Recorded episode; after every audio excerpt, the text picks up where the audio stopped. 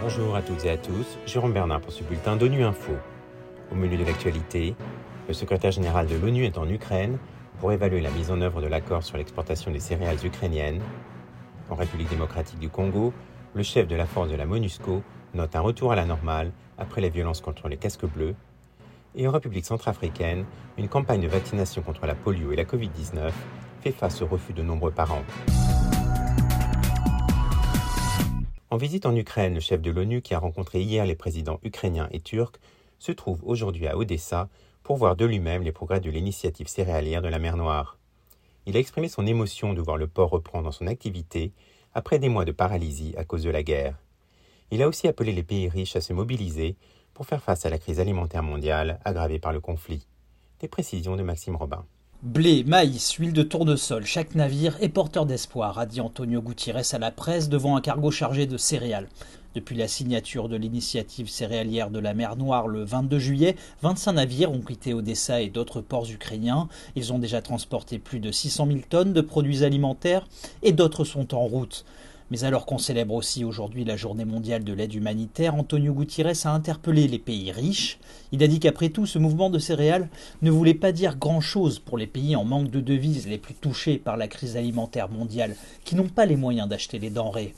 L'heure où ces ports s'ouvrent, le chef de l'ONU a demandé aux pays riches d'ouvrir leur cœur et leur porte-monnaie. Antonio Gutiérrez se rendra demain à Istanbul, en Turquie. C'est là que se trouve le centre conjoint de coordination qui pilote l'initiative céréalière de la mer Noire. Dans l'est de la République démocratique du Congo, les opérations de maintien de la paix sont revenues à la normale, selon le commandant de la force de la MONUSCO, la mission de l'ONU. Au micro d'ONU Info, le général Afonso da Costa précise que les forces militaires et de police congolaises ont repris le contrôle après les manifestations contre l'ONU de ces dernières semaines. Il attribue l'augmentation de la violence aux groupes armés ayant infiltré les manifestants. On l'écoute. Malheureusement, à cause de ces événements, nous avons perdu quatre casques bleus, deux du Maroc et deux policiers indiens.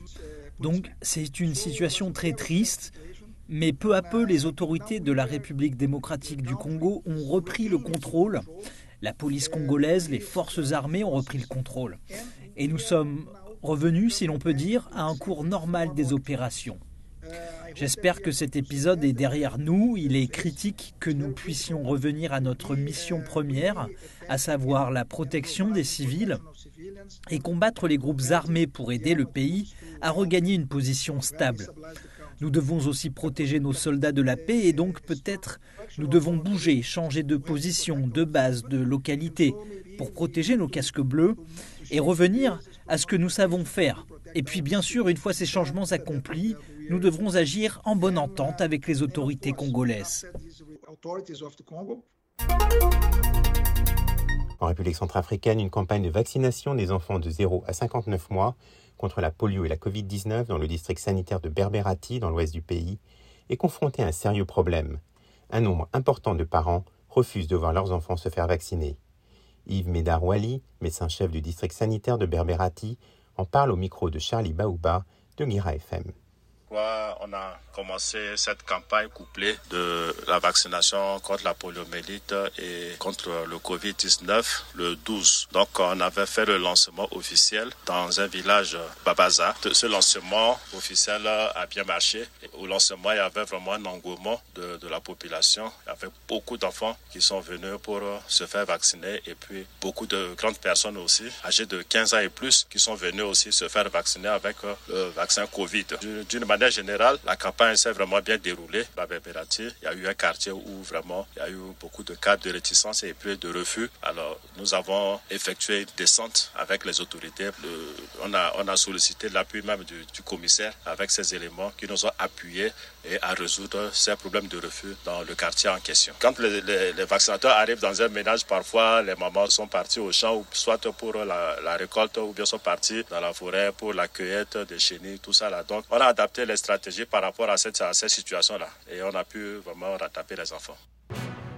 Voilà la fin de ce bulletin de Nu Info. Vous pouvez nous retrouver sur Internet et sur nos comptes médias sociaux, Twitter et Facebook. Merci de votre fidélité. À la semaine prochaine, même heure, même fréquence.